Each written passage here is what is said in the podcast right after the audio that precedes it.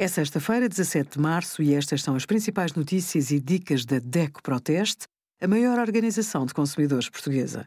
Hoje, em DECO.proteste.pt, sugerimos bons vinhos tintos Alicante Boucher, dá para comprar garrafas a menos de 5 euros, heranças, dicas para investigar os bens do falecido e o crédito à habitação com spread a partir de 0,85% no Banco CTT com o cartão DECO+.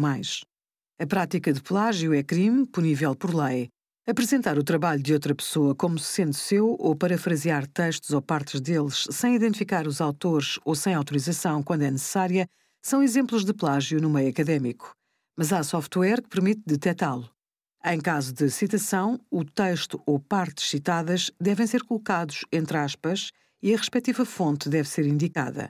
Há ainda situações em que é necessária a autorização do autor. Em caso de plágio, a pena pode ir até três anos de prisão. Obrigada por acompanhar a DECO Proteste a contribuir para consumidores mais informados, participativos e exigentes. Visite o nosso site em deco.proteste.pt.